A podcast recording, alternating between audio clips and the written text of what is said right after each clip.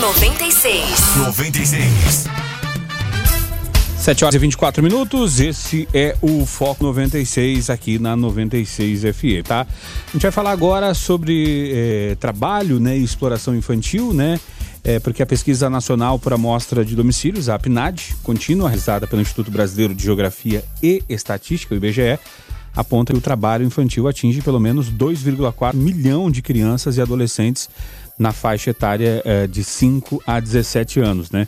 Outro mecanismo de mensuração de dados, né, o DISC 100, revela que em 2019, das mais de 159 mil denúncias de violação de direitos humanos, 86,8 mil tinham como vítimas e exploração de menores, né?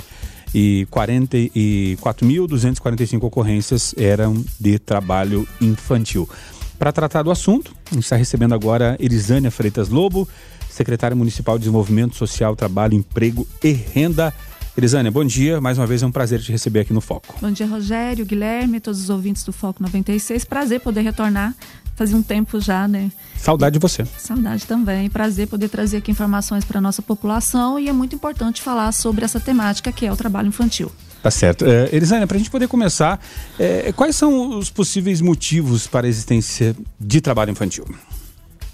Rogério, primeira concepção de que a sociedade tem, aí eu diria até que é um senso comum de que o trabalho é uma ferramenta para proteção dessa criança, enquanto que na verdade a gente tem é, dados de que esse trabalho infantil, a criança sendo exposta de forma precoce ao trabalho, ela na verdade vai sofrer uma violação, uma vez que ela acaba é, perdendo o estímulo pela escolarização, acaba tendo baixos rendimentos, então Primeiro, essa concepção equivocada da população de que o trabalho é a única ferramenta de proteção dessa criança. Sabe aquilo que a gente sempre ouve, Rogério? É melhor trabalhar do que estar nas drogas, é melhor trabalhar do que estar em péssimas companhias.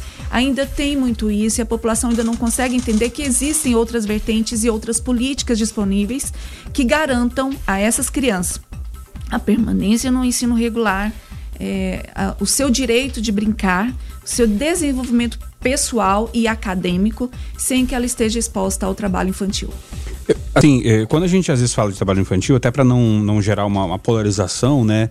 E daqui a pouco não fala, pô, quer dizer que uma coisa é essa, esse adolescente que, que tem um, um trabalho feito é, através de uma, de, uma, de uma lei de menor aprendiz, né? Que ele consegue estudar e, e fazer seu trabalho, ou aquela criança que a família tem um negócio e ele ele está ali desde criança, uh, orbitando aquele meio e hora ou outra faz alguma atividade.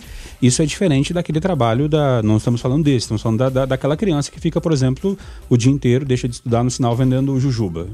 Seria essa Sim, ótica? É ou, da... Ou, ou, também tem, tem, tem o outro lado que eu falei antes? Sim, quando você fala da lei da aprendizagem, que é uma ferramenta assim para que esse, essa criança ou esse adolescente a partir dos 14 anos tenha essa oportunidade do primeiro emprego, essa lei ela vem para garantir, por exemplo, que ele permaneça no ensino regular.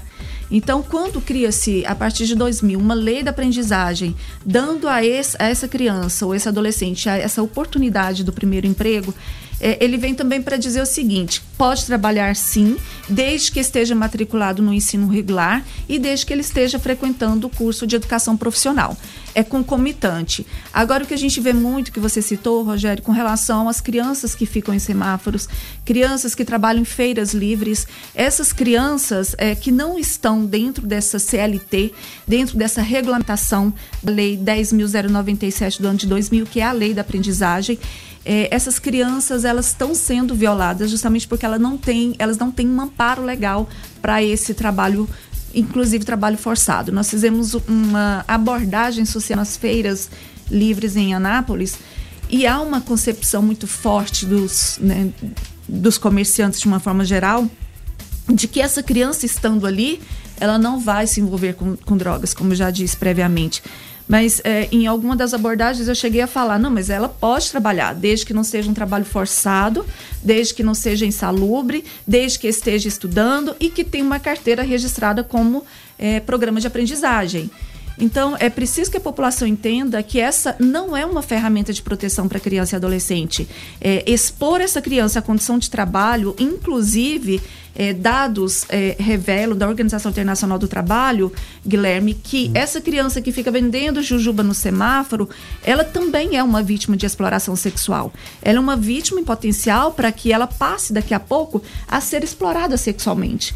Porque tá, tá ali, em algum momento, Sim. pode se criar uma situação. Sim, nós tivemos o caso de uma família em que nós fizemos abordagem por meio do CREAS, que é o Centro de Referência Especializado da Assistência Social, em que um casal é, de, de irmãos ficava comercializando água em semáforo. E quando eu chamei o pai para uma conversa, ele, depois de muita resistência, ele disse: é, Então, vou fazer o seguinte: eu vou tirar minha filha do semáforo, mas eu posso deixar meu filho? Então, você trabalhar a consciência dessa família de que os riscos para a menina e para o menino são os mesmos e de que os malefícios vêm porque eles vão com exaustão para, para a escola, eles não têm rendimento. É, isso leva é, é um processo um, um, pouco demorado. Essa conscientização ainda é, é um, desafio da assistência social. E, e, em relação a esse tempo de pandemia, que os desafios aumentaram para todo mundo e, e, não tinha manual, ó, como se comportar em tempo de pandemia, não existia para ninguém. Está é, tá sendo um desafio muito maior para vocês em relação a, a, a, crianças ficarem em casa, sejam aquelas que têm acesso à escola, as outras que, que nem tanto têm essa situação de rua. Como que está sendo esse, esse olhar de vocês, Elisane, em Guilherme. relação a isso? E, e, e, qual a situação que vocês estão vendo já no dia a dia? Porque já dá para analisar, três, quatro meses. Né? Sim, muito importante a sua, o seu questionamento. Porque é claro que por causa da pandemia a gente tem um número maior de desemprego, a gente tem um, as famílias que eram consideradas famílias de baixa renda, hoje elas estão na faixa da pobreza ou da extrema pobreza. As crianças perderam o vínculo com a escola, então hoje essas crianças estão mais propícias ao trabalho infantil. Primeiro, porque elas perderam o vínculo com o processo de escolarização dentro da é, escola. Às vezes elos muito frágeis que acabaram de romper. Acabaram. É. E agora essa família precisa ainda mais, uma vez que essa vulnerabilidade social ficou acentuada. E aí, o, interessante é quando as políticas públicas conversam entre si, Rogério. Por exemplo, cultura, esporte, educação e assistência social é, precisa conversar elas precisam se entender no sentido de elaborar políticas públicas para que essas crianças sejam atendidas. E em Anápolis a gente tem um comitê intersetorial, Guilherme, com os representantes dessas secretarias. E quando o prefeito Roberto Naves, ele cria um programa de aprendizagem, que é o Aprendiz Anápolis, para que 250 aprendizes eh, possam estar ali com carteira assinada, atuando nas repartições públicas e, e tendo essa garantia de escolarização dentro da lei 10.097, a gente vem sim fazer com que essa família, não só adolescente, mas toda a família, seja inserida em políticas públicas eficazes e que tragam perspectiva para esse adolescente. Nós temos tantas empresas aqui em Anápolis, nós temos parceria, inclusive, com alguns laboratórios que têm essa visão. E é importante, Rogério, que as empresas, de um modo geral, entendam que é uma lei e que é uma cota específica para que elas atendam. E, e a gente percebe, infelizmente, que ainda há uma espera por uma multa por meio do MP do trabalho. Então, se o Ministério Público do Trabalho vai lá e faz uma fiscalização, contrata-se. E, e, quando a prefeitura faz isso, ela vem dar esse exemplo também. Uma outra prática que eu falei dentro desse comitê intersetorial, Guilherme, hum. é o iniciação esportiva. Quando a prefeitura cria o programa de iniciação esportiva, onde ele diz o seguinte: escolhe a modalidade que você quer praticar. O esporte é natação, é judô, é karatê, é futebol. Escolhe. A prefeitura vai pagar para você. E isso é investir em políticas públicas que visam prevenir essa situação de trabalho infantil. Agora, é, Elisânia, quando, sempre que levanta essa, sempre que levantamos essa questão, é, muitos pais né, e, e responsáveis é, acabam é, trazendo, né, trazendo aquela à tona esse argumento que tu falou, poxa, mas é melhor estar tá trabalhando do que estar tá envolvido com drogas, com más companhias, enfim. A gente sabe que o buraco é muito mais embaixo, que, que tem que hoje muitos pais perderam a mão do controle da educação dos seus filhos e que muitas vezes esse esse esse trabalho seria uma, uma válvula de escape e até uma solução uh, uh, na, na ótica desses pais para aquele problema. O questionamento é o seguinte: é, é, né, tem aquele ditado que fala né, que o trabalho enobrece o homem, né? E aí a, a, nossa geração começou a trabalhar muito cedo. Eu, como irmão mais velho, por exemplo, o irmão mais velho era como se fosse um, um gerente da casa ali, na ausência dos pais, ele que tomava conta dos irmãos, enfim. É, o que eu te pergunto é o seguinte, é, até para trazer como uma solução prática para esse pai, essa mãe, esse chefe de família que está nos ouvindo agora. É, pô, não, não, não tenho idade para colocar num, num, programa de menor aprendiz, não tenho acesso a isso num primeiro momento, por um, um caso ou outro.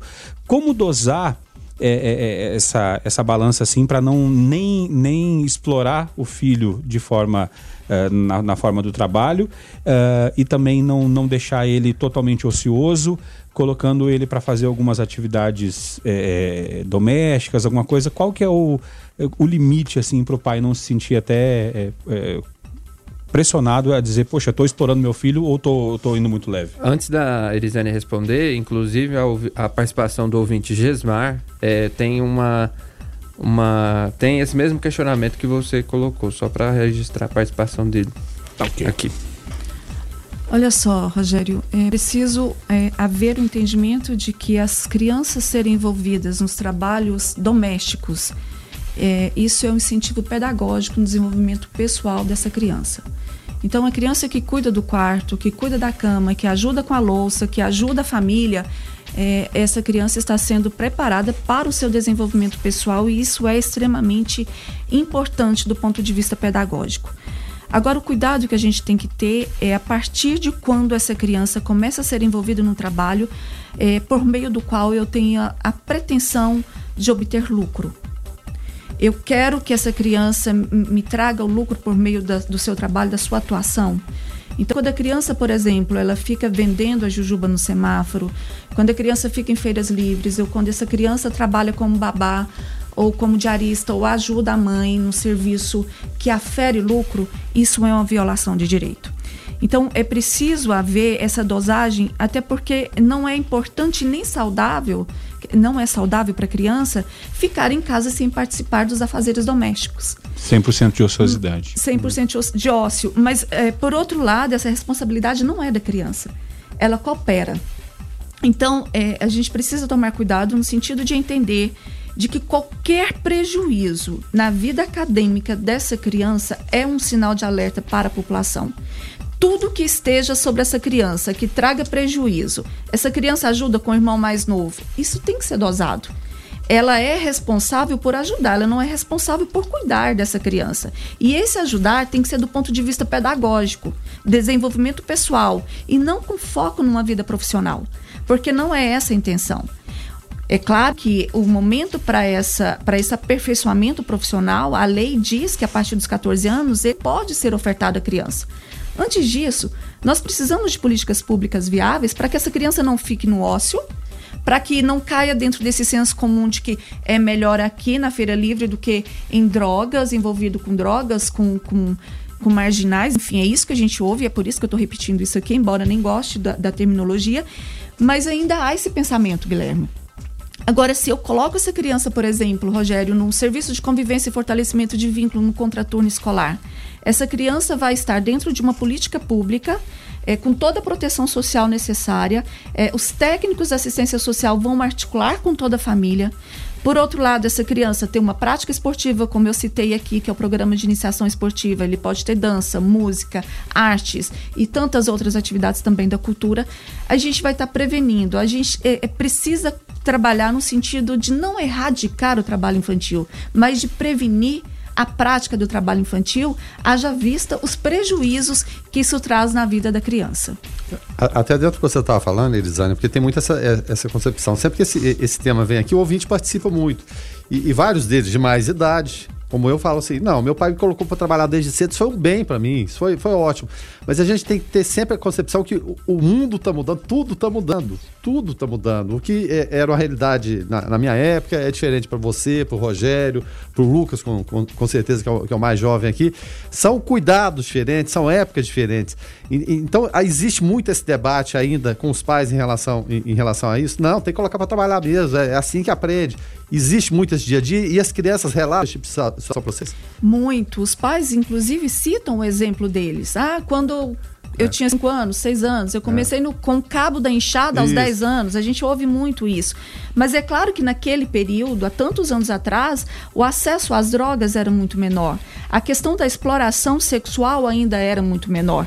Então, é, quando esse pai, quando a gente, por meio da, dos técnicos da assistência social, faz com que esse pai entenda que hoje os riscos de violação são muito maiores, a, a, a, e essa família começa a conscientizar, ela prioriza a vida acadêmica da criança. Mas é importante, ainda há esse paradigma, Guilherme, de que é melhor isso, de que na minha época foi assim. A gente ouve de líderes, grandes líderes políticos, até ah. é, um, teve um líder político que falou: é, eu, eu comecei a trabalhar na roça com tantos anos.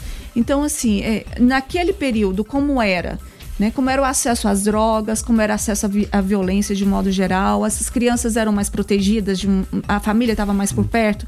Então hoje a gente precisa entender que essa criança ela vai ser violada.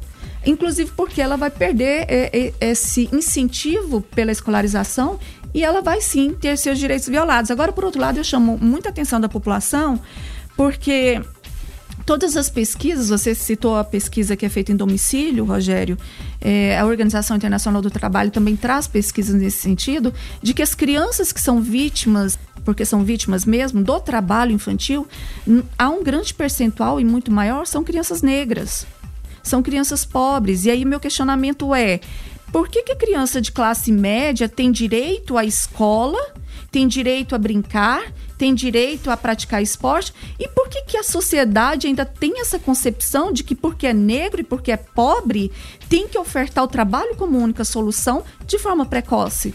Então é preciso entender que essa criança ela tem o mesmo direito da outra da classe média. E quem tem que ser o responsável por é, suprir toda essa demanda é o Estado com a família. Essa criança tem o seu direito resguardado na Constituição, no Estatuto da Criança e do Adolescente, e a própria lei da aprendizagem vem colocar as coisas no lugar. A partir dos 14 anos, com carteira assinada, na condição de aprendiz. Então, quando a Organização Internacional do Trabalho apresenta que as crianças negras ou as crianças pobres, porque é assim mesmo que eles colocam, estão mais expostas ao trabalho infantil, por quê? A sociedade é precisa pensar né? nisso, né, Rogério? Que essas crianças estão é, de forma precoce sendo colocadas no trabalho infantil e a de classe média não? O nosso ouvinte, o Miqueias, é, ele é conselheiro tutelar até da região norte, por aqui participando. Fala aí, Miqueias. Olá, bom dia a todos da Rádio 96, de maneira especial os nossos ilustres apresentadores. E é um, uma alegria também ouvir a, a, nossa representante do trabalho social em Anápolis, que é a secretária Erizane, que vem exercendo um, um trabalho modelo né, na Secretaria Social. E eu gostaria de deixar a pergunta né, para que a secretária pudesse comentar um pouco mais sobre a situação das crianças que estão nos semáforos né, do, das famílias venezuelanas. Né? Essas crianças que são vítimas dessa situação mendicante e que são expostas também a outros perigos ali. Que a secretária pudesse comentar um pouco mais sobre isso, que nós podemos fazer acerca disso e também a população colaborar para que isso não aconteça. Muito obrigado. Deixa eu só fazer o seguinte, eu, eu queria abrir um, um parênteses com relação a essa questão do que o Miquel colocou dos venezuelanos, para a gente trazer depois do intervalo, porque é um assunto que vai, vai render eh, vai render tanto quanto eh, esse que estamos falando agora. O Iago Moisés também fala o seguinte: mas o que fazer então? Pois tem muita criança, eh, pois tem muita criança e é muito pai que só tem aquilo ali para ter um alimento em casa às vezes os pais querem elas na escola, mas a condição da pobreza, falta de alimento, não deixa. Acho que é um problema mais político e social uh, do que dos próprios pais, é a opinião do Iago. A gente vai fazer um intervalo comercial rapidinho. Foco 96. 96. Esse é o Foco 96 aqui na 96 FM, a FM oficial de Goiás. Hoje recebendo recebendo a Erisânia Freitas Lobo, secretária municipal de Desenvolvimento Social, Trabalho, Emprego e Renda. Estamos falando de trabalho e exploração infantil e o nosso ouvinte, o Miqueias, que é conselheiro tutelar da região norte, até levantou essa questão é, com relação a, aos venezuelanos, né? As crianças venezuelanas.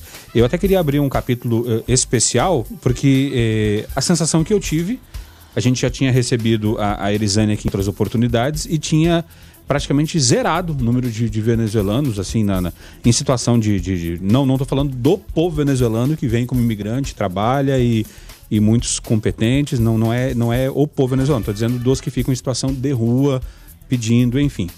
E a princípio tinha acabado, e aí, com, coincidentemente, com a questão da pandemia, parece que voltaram muito às ruas. Eu queria que a Elisane explicasse pra gente e também respondendo a pergunta do Miqueias com relação a, a, crianças, né, que, que, que, venezuelanos que estão em semáforos. Por favor, Elisane. Parabenizar o Miqueias e os conselheiros tutelares que têm feito um trabalho belíssimo é, dentro das políticas públicas de prevenção ao trabalho infantil. Nós criamos aí o terceiro conselho tutelar, que agora está na região norte. Então, isso é mais uma ferramenta, mais um instrumento para a gente atuar na garantia dos direitos das crianças e adolescentes. Então, vamos falar sobre os venezuelanos. Nós recebemos há um tempo atrás 33 venezuelanos e, e, é importante a população saber que são índios, né? Eles são da tribo Varal e eles vieram com a concepção é cultural para eles estar em semáforo com a plaquinha do venezuelano pedindo dinheiro, para eles é cultura e aquilo é o trabalho deles. E a população napolina precisa ter a consciência de que enquanto for rentável, eles vão continuar. Eu até, até posso dar um depoimento que, certa feita, aqui, eu me solidarizei e fui tentar ajudar e fui ridicularizado. Porque o cidadão me pediu um dinheiro para completar é, o almoço e eu falei, não, querido, nós estamos aqui a uma quadra do restaurante Cidadão, restaurante do bem, né? Que agora mudou, tá ali onde era o antigo Ferreirinha, na Barão de Cototivo 14 de julho. Falei, dois reais, você vai comer uma comidinha deliciosa ali. E ele falou, não, não, é que onde o almoço é 12 aqui do lado e tá faltando, então se quiser me ajudar. Eu falei, não, lá você come a semana inteira. Não, não, eu quero. Uh, assim, eu fiquei com, com vergonha de ter oferecido dois reais. Eu falei, pô, não vou ajudar, né? Então mas enfim, então é essa questão do lucro, né? É rentável, eles vão estar tá lá, né? Isso, Rogério. Quando nós tivemos aqui 33 venezuelanos, nós os encontramos na rodoviária de Anápolis numa situação de extrema vulnerabilidade para as crianças indígenas. Inclusive, uma das crianças veio a óbito vítima de uma pneumonia e nós fizemos contato com a FUNAI, nós fizemos contato com, é, com todos os, os órgãos federais é, para que nós tivéssemos amparo no sentido de acolher aquelas crianças. E o MPF, o Ministério Público Federal, fez uma intervenção e uma recomendação para que a prefeitura não acolhesse essas crianças e que nós é, possamos entender, inclusive, que essa é a cultura e que qualquer ação nesse sentido da secretaria, do conselho tutelar, seria uma violação a essa cultura dos indígenas. Ou seja, tem toda a normativa até para acolhimento. Uhum. Então, tudo isso. Nós, é porque, então... assim, porque é comum, é, no, no sul, tu vê é, assim, a, aquela Índia com aquele monte de criancinha na volta, uhum. né? Duas geralmente grudadas na, na, teta ali, mamando, e aqui os balaios na volta, a, a, o artesanato deles trabalhando, né? Diferente da, do, do, do pedinte então, essa questão que tu fala, que é cultural, que é a cultura deles, aquilo ali? Na verdade, quem fala é o Ministério Público hum. Federal. O que nós entendemos com relação a isso é que nós temos um Estatuto da Criança e Adolescente, eles estão dentro do território brasileiro. Então, é, a gente entende que aqui, essa criança permanecer em semáforo é uma violação, é Sim. uma violência. Então, nós tentamos conversar nesse sentido junto com o Ministério Público. mas, aqui... mas aí, só, só, só para só entender, isso uh, freia, amarra as ações da, da Secretaria no, no teu caso como secretário? A recomendação do Ministério Público Federal amarra. Caramba, hein? É, é, porque até com aquele olhar é porque... feminino, né? De mãe, você vê uma criança ali, a criança não é sua, você fica ali, você quer acolher de qualquer Quero forma. Quero resolver, mas aí tem um entrave, né? É porque e, a gente Deus. sabe que está tendo uma violação. Claro, Essa criança está no semáforo. Evidente. Nós temos atualmente uma mulher que fica com quatro crianças, inclusive uma no peito, e ela está no semáforo. Então, olha só, a população precisa entender que enquanto for rentável, enquanto nós dermos dinheiro em semáforo, eles vão continuar. Eles estão vindo de Goiânia para cá, eles vêm de táxi para cá. Tem um que, tá, que vive em hotel. Então, o, os conselheiros tutelares têm feito o papel deles. E, e monitorando pra, exatamente para entender isso. O, o, o, CREAS, que é o Centro de Referência Especializado, tem feito também esse acompanhamento, Rogério. Agora, veja bem, quando eles estiveram aqui, 33 venezuelanos, a prefeitura pagou a água, pagou a luz, firmou a parceria, levou alimentos, eles estavam num abrigo e mesmo assim eles continuavam indo para o semáforo. Então não são, né, né tem mudar, a concepção tem que mudar por parte da sociedade que não são miseráveis, são, são comerciantes. Você tá ali Absolutamente não são miseráveis. E Rogério, eu te dou exemplo, nós temos fotos, nós temos documentos que comprovam que quando eles saíram e foram para para uma instituição em Goiânia, é, nós encontramos várias doações feitas pela população anapolina, que é uma população com espírito solidário, de muitos é, é, trabalhos voluntários em Anápolis, e eles fizeram doações de leites, latas de leites que eles jogavam fora. Nós chegamos a fazer visita e, num momento, encontrarmos situação de violência essas crianças, no sentido de que os adultos mantinham relação sexual na proximidade dessas crianças. Opa, isso é cultura? Ok, mas nós estamos no Brasil e aqui nós temos o Estatuto da Criança e Adolescente. Sim. É preciso tomar cuidado em relação a isso. Temos sim uma família que fica ali no Amazílio Lima com uma criança, é um casal que fica com essa criança ali pedindo. Nós temos essa outra que eu falei, que tem uma casa que, que é alugada aqui no município onde ela fica. Alguns vêm de Goiânia e ficam, ficam em hotéis. Por isso que a gente fala, há um desafio muito grande, porque o Conselho Tutelar vai a assistência social vai, o Ministério Público apura, mas eles voltam porque é rentável. Eu não posso simplesmente chegar lá e tirar essa pessoa à força de lá, porque senão Sim. eu vou estar violando o direito dela de permanecer ali. E eu também não posso acolher porque tem uma recomendação do Ministério Público Federal que diz que eu não posso acolher essa criança num abrigo. Quando é que isso vai mudar, Rogério? Quando a população anapolina parar de contribuir. assistência social dá alimentos, dá o leite, tudo que você imaginar, essas famílias têm por parte da prefeitura. Inclusive, Rogério, a possibilidade de emprego, a possibilidade de qualificação profissional. Nós divulgamos todos os dias as vagas do Cine. E, e, e quando chega essa oferta, o que é que fala? Eles não querem? Não querem. E é, outra coisa. É, não, assim, só, só para, às vezes, o ouvinte que, que possa estar tá, tá nos ouvindo, ou até. Só para reiterar mais uma vez, não estamos falando, do, nesse caso, do venezuelano, do povo. Porque tem muitos que trabalham porque a pessoa vem é, é, numa situação de, de refúgio e está disposta a trabalhar e está trabalhando.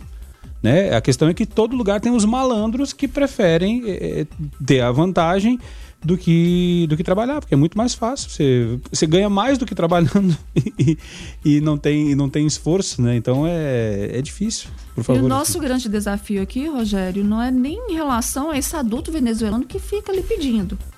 Nosso grande desafio é ele é levar é as crianças. Então é uma forma de comoção. E quando a população ajuda, eu vejo uma intenção boa, mas é preciso entender que é, eles querem smartphone, eles querem Coca-Cola, eles querem escolher o restaurante, você citou um exemplo. Nós, da assistência social, fizemos todo o acompanhamento deles por quatro ou cinco meses. E a gente, tudo que nós ofertamos de políticas públicas, eles negaram. Então, se há uma recusa deles em entender que aqui nós temos que garantir o direito dessa criança, tirá-la do semáforo, tirá-la de vias onde ela fica exposta a qualquer tipo de, de violência, é, é muito complicado porque aí você vem esbarra na questão da cultura. Algumas, é, inclusive quando a gente fez essa abordagem na rodoviária, era aproximadamente meia-noite, meia-noite e meia, e meu celular começou a ligar. Era FUNAI, era. É, tudo que você imaginar de órgãos federais me pedindo para que não levasse as crianças para o abrigo. E as crianças estavam dormindo na rodoviária. Então, é, é complicado. É, você sabe que a criança está sendo violada. Uma criança veio a óbito de dois anos porque ela recusou, a mãe recusou levar essa criança para o hospital. E quando nós conseguimos intervir nesse caso, a criança chegou lá e já foi entubada. Agora, quando nós levamos ele para um abrigo e eles ficaram ali recebendo todo aparato da prefeitura e da população, é, e nós começamos a fazer, junto com o Conselho Tutelar, um mapeamento para que essas crianças não ficassem no semáforo. E eles perceberam: aqui em Anápolis vai ser complicado, criança não pode ficar em semáforo. Eles foram para Goiânia e agora estão começando a voltar. Nós é que vamos dizer se eles vão permanecer no semáforo ou não. Porque o adulto no semáforo, ele tem consciência do que ele está fazendo. Mas a criança não. A criança está sendo violada, ela está sendo explorada. Então é pelas crianças que eu faço um apelo para a população. Não faça contribuição em semáforo. Encaminha para as políticas públicas que nós temos no município. Acione o Conselho Tutelar, tem feito um trabalho belíssimo. Acione a Secretaria de Desenvolvimento Social mas não faça contribuição em semáforo. Até, até porque tem até a Fundação Frei João Batista Vogel direto faz ações, você pode contribuir porque ela acaba tendo filtrando e levando essa, essa doação a quem precisa e várias outras na cidade, porque às vezes a pessoa até, até não assim fica desconfortável, a pessoa na tua janela, você tá num bate-papo ali ou fazendo alguma coisa no seu carro, a pessoa chegou, às vezes não, não tá numa situação agradável, um cheiro meio estranho, e aí você acaba, assim, é, é, ajudando fazendo a doação para se livrar daquele momento, pronto, para ele sair para a próxima janela, né? Então, mas não faça, não faça isso porque você vai estar tá prejudicando. O professor Adriano Vieira, inclusive, ah. é, mandando uma participação aqui refletindo sobre é, o que disse a, a a respeito de, da, da, da questão do trabalho é, infantil, que coincidentemente são mais crianças pretas e pobres. Bom dia, Rogério. Bom dia, Guilherme Verano, Lucas Almeida e, e a, a, entrevistada e todos os ouvintes. É, é, ela tocou, eu estava vindo ao trabalho e, e ouvindo no carro e, e, ela tocou nessa questão e eu não posso deixar de, de dar uma opinião breve a respeito disso. É, essa relação de que as crianças pretas e pobres elas estão expostas ao trabalho desde cedo, ela perpetua o ciclo de miserabilidade uh, dentro desses recortes de raça e classe social. E mais, o recorte de gênero também, porque as meninas, desde crianças, já são incentivadas em casa a assumir papéis, como por exemplo, papéis de servidão, como a responsável por limpar o banheiro, a responsável por fazer a comida. Muitas meninas, mulheres já têm responsabilidade sobre os seus irmãos menores, por quê? Porque o pai trabalha, porque a mãe trabalha. São situações que precisam ser resolvidas pela mão do Estado. Excelente entrevista, excelente excelente tema e é preciso que o município se envolva mais nessa questão, sobretudo com relação a esse tempo de pandemia. Parabéns, forte abraço a todos. Obrigado, professor Edergênio. Inclusive, o nosso ouvinte aqui, o Diego, lá de São Jorge, é, falando: olha, eu concordo.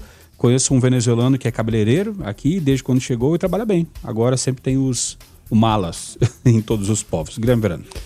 Bom, é, a gente estava falando em, em, relação a o, o, que fazer, né? E vai até de encontro aqui com a pergunta da, da, da Shirley, né? É, encontrou essa situação, deve denunciar. E a Shirley mora em Goiânia. Ela conhece bem essa, essa situação. Ela participa com a gente todos os dias aqui e vê a mesma situação. O que fazer, de que forma denunciar, de que forma isso pode ser feito. É, o, o denunciar é uma forma de ajudar também?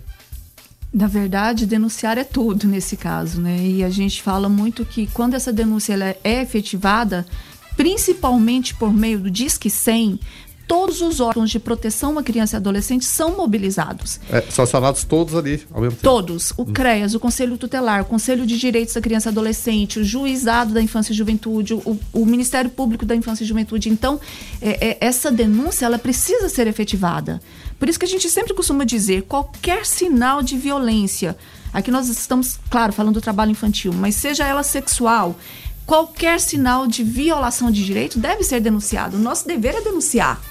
E é claro que os órgãos competentes é que vão fiscalizar e apurar. Mas já tem um cidadão que querer fazer o papel de polícia. Não adianta. Ou de fiscalizador, de assumir uma situação para a qual ele não está capacitado. Absolutamente, Guilherme. Com certeza, nós gostaríamos de chegar ali naquele semáforo, buscar todas aquelas crianças e Isso. levar para levar um banho, pra... para um abrigo, para... para... Tem hora que vontade de levar para casa. Sim, com certeza. A, a, a, ideia é essa. O abrigo, Isso. o acolhimento, ele é uma excepcionalidade. Mas nesse caso em que as crianças estão sendo expostas a essa situação de violação, nós gostaríamos de fazer isso, porque a gente entende que é, é, garantir os direitos dessa criança, fazer com que ela saia daquele ciclo de, de violação ou de violência.